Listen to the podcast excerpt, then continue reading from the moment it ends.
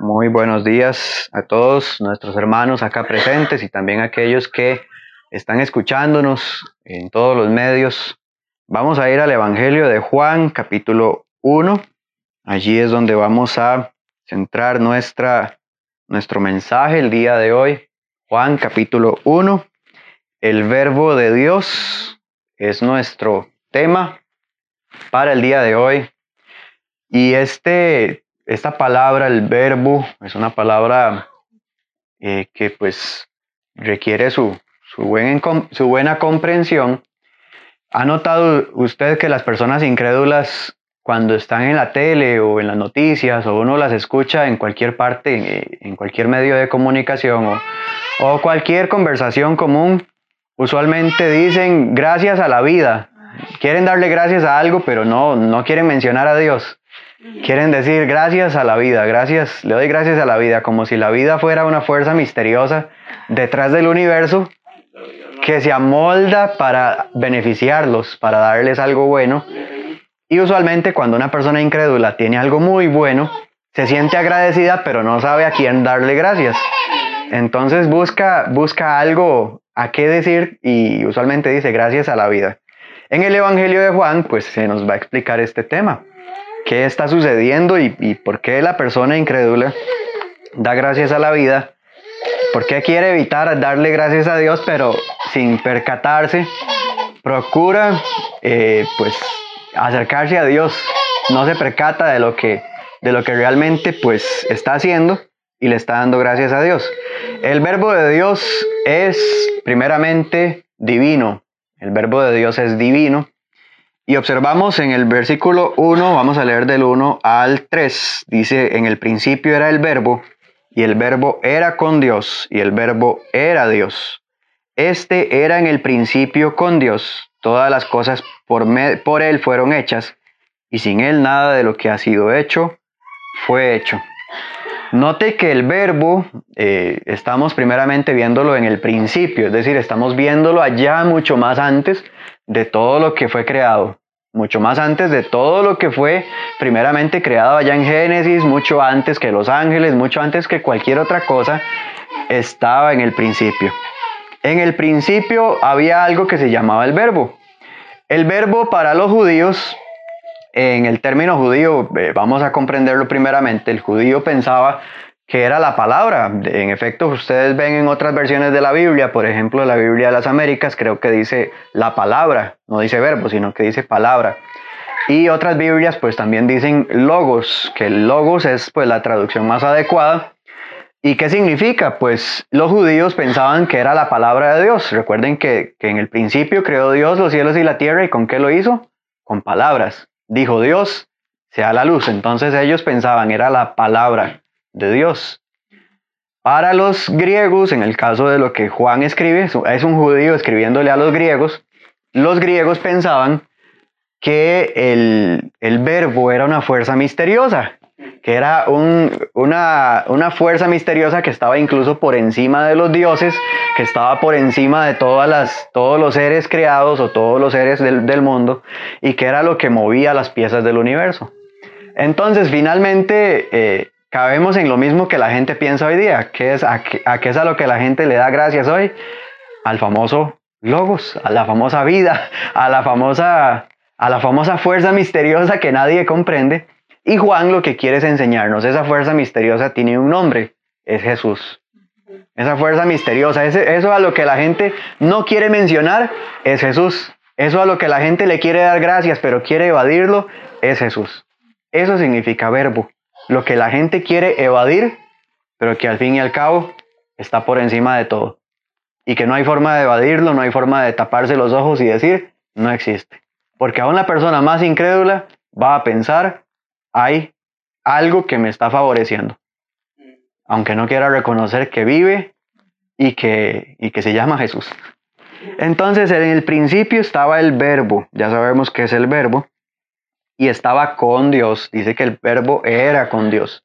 No estaba debajo de Dios, no estaba, no, no estaba bajo Dios, sino que era con Dios. Es decir, que está en igualdad con Dios. No es que uno fue creado antes eh, o después. Y el verbo dice que era Dios, era de naturaleza divina, era eterno, era todopoderoso, era todo lo que Dios es.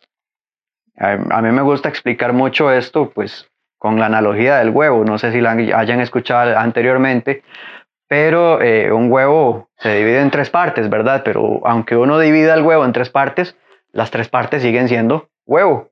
Todo es huevo. Y si se junta, el huevo sigue siendo huevo. Si se separa, sigue siendo huevo. Lo mismo pasa con Dios.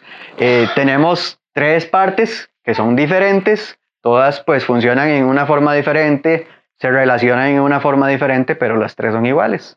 Son una misma familia, son, son iguales en, en esencia. Y observamos que era Dios y que estaba en el principio con Dios y todas las cosas por Él fueron hechas. Él es el creador. El verbo de Dios es el creador de todo cuanto existe. Todo lo que tenemos, todo lo que vivimos, todo lo que disfrutamos, es todo gracias a Él. El incrédulo puede decir, le doy gracias a la vida para no atribuirle nada a Dios, pero tiene que reconocer nada de lo que ha sido hecho, nada de lo que tiene, nada de lo que vive en esta vida se lo puede atribuir a algo muerto, porque dice que se llama todas las cosas fueron hechas por Él. No se dice que fue por eso, no fue por algo misterioso, fue por Él. Está hablando de una persona, por Él y sin Él, nada de lo que ha sido hecho fue hecho. Pero más, y más profundo, yéndonos un poquito más adentro de lo que está hablando Juan, se nos dice no solamente que el verbo estaba con Dios, que el verbo era Dios, que tenía fuerza y poder divinos, que era todo lo que Dios es y que Él es el creador de todo cuanto existe. El verbo no solamente puede crear, puede hacer lo que, lo que hizo allá en la creación y, es sustentador de todo, sino que el verbo es la fuente de la vida. Vamos a los versículos 4 eh, y 5 y allí vamos a observar más acerca de este punto 4 y 5. Dice, en él estaba la vida y la vida era la luz de los hombres. En él estaba la vida y la vida era la luz de los hombres. Versículo 5. Dice, la luz en las tinieblas resplandece y las tinieblas no prevalecieron contra ella. Acá lo que estamos observando es que lo único que puede dar vida a otro ser es alguien que está vivo. Nada, nada inerte puede producir vida. No hay forma. En un laboratorio, por más que el ser humano quiera tratar de copiar, la vida no puede. Ahora recientemente está muy de moda la, la famosa inteligencia artificial y aún eso falla. Aún eso a veces falla. Usted le pregunta a las inteligencias artificiales algo y a veces sacan cosas que pues no tienen mucho sentido porque el ser humano no puede copiar a Dios. No puede hacer lo que Dios hace. No pueden copiar la sangre, por ejemplo, no pueden hacer nada que, sea comparable a la sangre, no pueden hacer el oxígeno que tenemos, no pueden tener nada. En Él estaba la vida, Dios es el único que puede crear todas las condiciones para la vida. No hay nada que podamos hacer para copiar a Dios. Y Dios en Cristo está la vida. La vida, dice acá, es luz. Luz. ¿Qué significa luz? Más adelante lo veremos en esta serie de lecciones que vamos a estar en Juan a lo largo de pues, este, esta temporada. Y la luz eh, tiene que ver con la alegría, con lo que es bueno, con las cosas que producen bien. ¿O acaso cuando uno se le va la luz en la casa uno dice, ¡eh, qué alegría! se fue la luz. Aquí en Coronado o en las zonas aledañas, ¿verdad? Moravia, Guadalupe, estamos sufriendo eh, con la falta, de, la falta de agua porque cada vez que se va a un servicio público uno, uno tiene ese padecimiento, uno dice, qué pereza, hay que bañarse hasta las 10 de la noche cuando llega el agua, hay que, hay que buscar ahorrar agua, meter en picheles. Y lo mismo pasa con la luz. Con la luz tenemos padecimientos. Si uno no tiene luz, no tiene la ducha. Entonces hay que bañarse con esa agua fría. No tiene cómo cocinar, no tiene cómo, cómo hacer nada. Hablando en, términos, hablando en términos que tienen que ver con, con las cosas actuales, pero la luz es alegría. Los girasoles, apenas se, se levanta el sol, los girasoles buscan el sol. La, la energía del sol produce alegría, toda la luz produce alegría. Todo lo que tenga que ver con luz. Cristo vino para dar alegría. Cristo vino para dar cosas buenas, Cristo vino para dar cosas que son bendición para el ser humano. Allá en el principio, la luz fue lo primero que se llamó que era bueno, porque la luz es como la, base de lo que es bueno. Todo lo que es bueno se relaciona con la luz. Y hay muchos pasajes en la escritura, pues no tenemos tiempo de analizarlos uno por uno, pero hay muchos pasajes que tienen que ver con la luz como algo bueno. Es algo que no da miedo. Los niños se asustan cuando, cuando no tienen luz. Eh, cuando estamos en, oscuridad completa, eh, estamos totalmente oscuras, uno no tiene nada que hacer, no puede levantarse, no puede leer, no puede hacer absolutamente nada, no se puede trabajar. La luz tiene que ver con todo lo bueno. La gente en el mundo quiere vivir cosas buenas sin luz. Y observe que dice que la luz era buena, la luz era la luz de los hombres. Es poderoso para dar vida, el logos, el verbo, la palabra de Dios, el Cristo, Cristo que es la palabra viva, tiene poder para darnos esa alegría, esa vida, esa luz. Y la gente pues quiere omitirlo. Y incluso acá observamos, eh, continuando con la lectura, dice que en el versículo 9 al 11, Aquella luz verdadera que alumbra a todo hombre venía a este mundo y en el mundo estaba y por el mundo fue hecho, pero el mundo no le conoció. A los suyos vino y los suyos no le recibieron. Los cuales, eh, ok, dice hasta acá, ¿verdad? Estamos leyendo del 9 al 11, sí.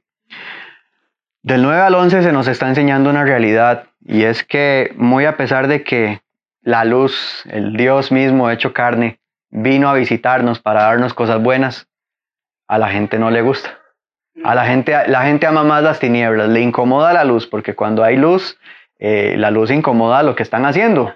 Es como las, las, cucarachas, ¿verdad? Cuando se prende la luz, todas quieren esconderse, todas quieren irse, todas eh, como los ratones, uno prende un bombillo y una vez se van. La gente que no quiere nada con Dios, la gente que vive en inmoralidad, que no quiere vivir de acuerdo a la voluntad de Dios, hace o se comporta de este mismo modo porque les incomoda la luz, les incomoda ver que están haciendo algo malo o, percatarse de que están causando un mal y prefieren hacerlo a escondidas, prefieren vivir en, en, vergüenza.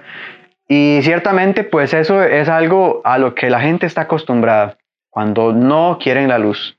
Dice que Jesús vino a este mundo, vino eh, y nos visitó y visitó el mundo que él creó y todos pues en su época lo rechazaron.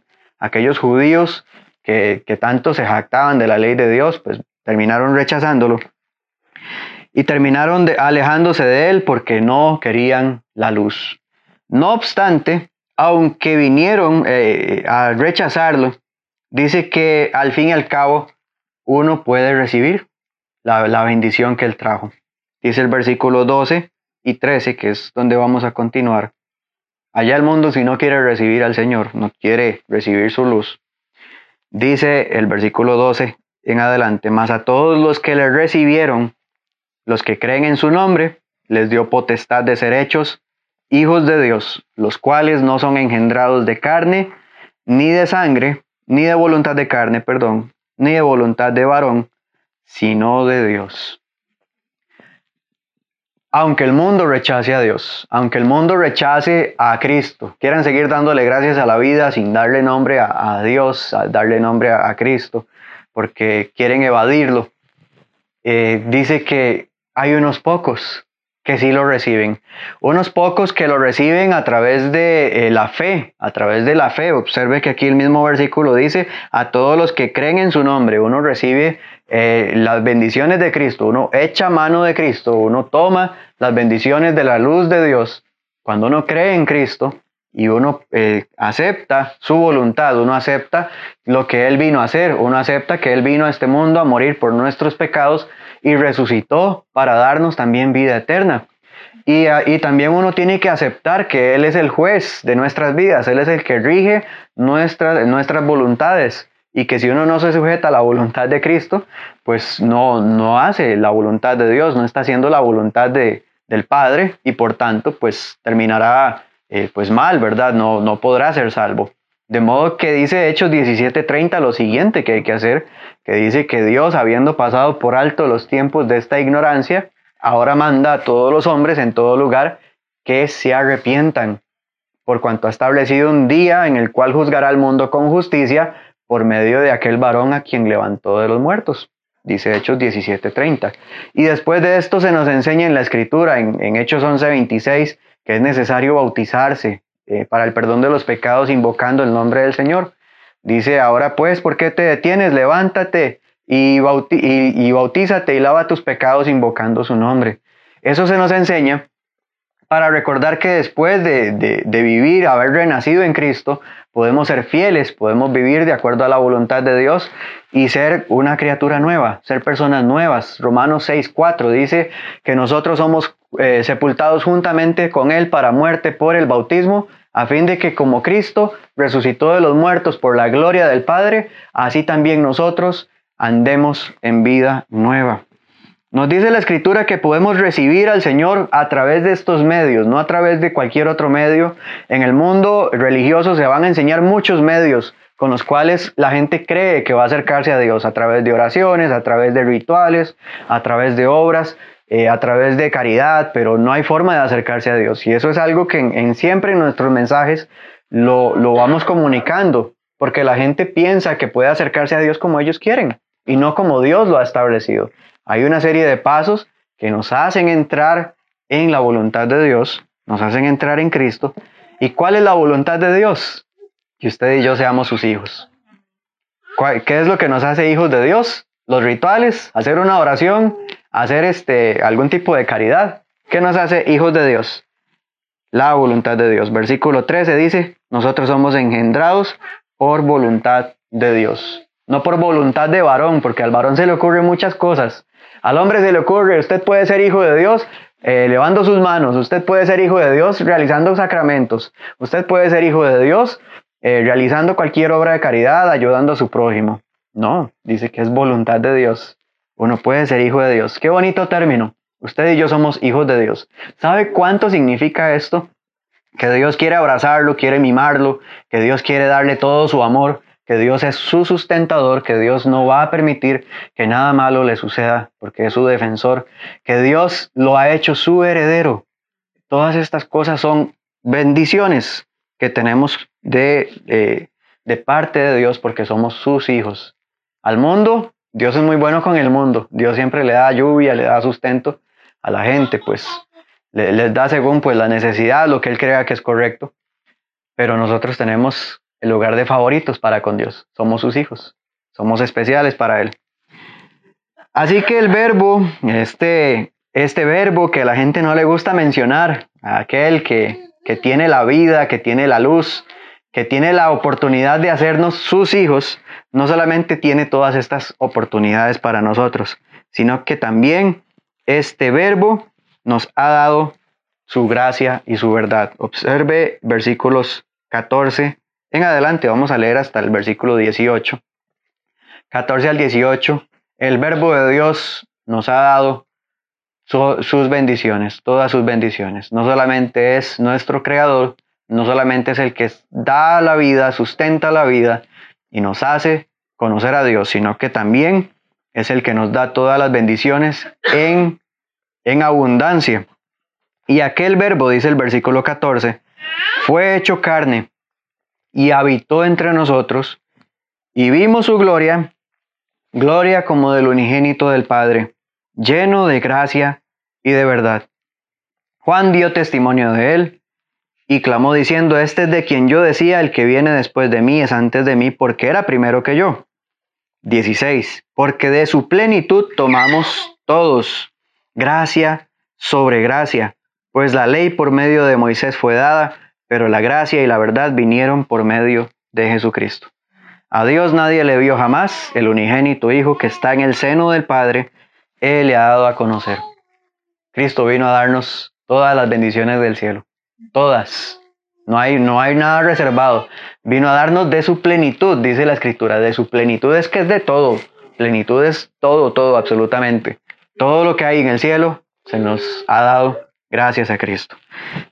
Todo esto se resume en gracia y verdad. Vean cómo se repite en el pasaje, gracia y verdad, gracia y verdad, porque son gracia y verdad. Tenemos el favor de Dios, la gracia de Dios, la misericordia de Dios. Todo lo que es bueno de parte de Dios podemos recibirlo aquellos que estamos en Cristo. Hoy usted y yo tenemos gracia de parte de Dios. Dios nos ve con buenos ojos, eso, es gracia, que le caemos bien a Dios. ¿Quién, quién diría, verdad? ¿Cómo, ¿Cómo me percibo yo? Yo me caigo bien a mí mismo me caigo bien, eh, le caigo bien a mis vecinos, no lo sé, eh, pero sé algo y estoy seguro que yo le caigo bien a Dios. He hallado su gracia. primero. Y además esta gracia es una serie de muchos regalos que vienen del cielo, nos ha dado su iglesia, nos ha dado la oportunidad de formar parte de su familia, nos ha dado la, oportunidad de formar parte de su servicio, de adorarle, de estar en el cielo algún día con Él. Estamos llenos de gracia y estamos también cimentados en la verdad.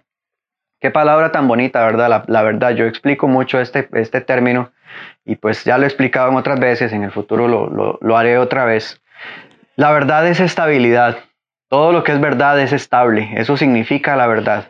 Como aquel hombre que, que puso su cimiento sobre la roca, nosotros estamos cimentados sobre la verdad. Es lo más estable que hay, es el piso que no se mueve.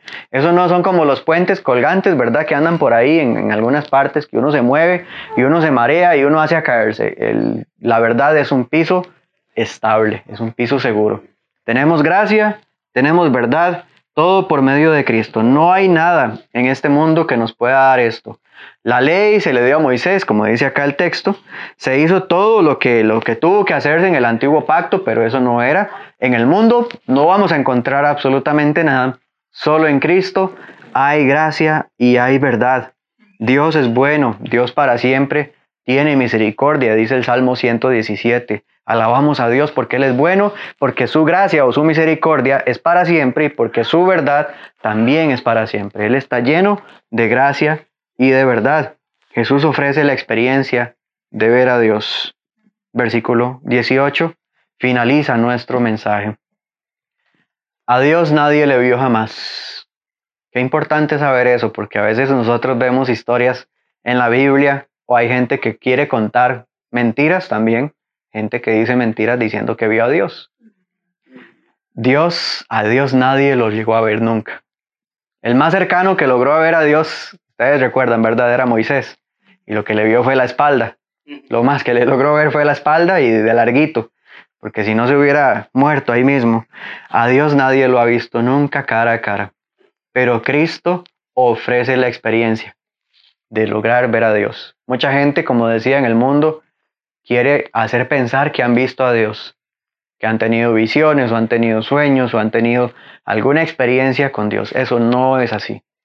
Eh, no hay forma de comprobarlo, no hay garantías. Con Cristo sí la hay. En Cristo es la experiencia más cercana que uno tiene con Dios. Podemos ver a Dios a través de Cristo.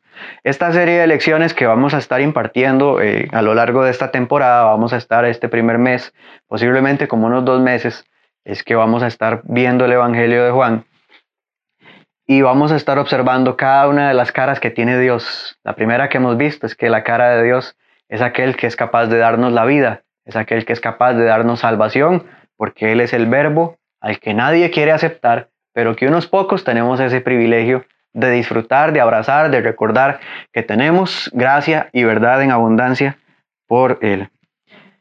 Muchas gracias y que el Señor los bendiga.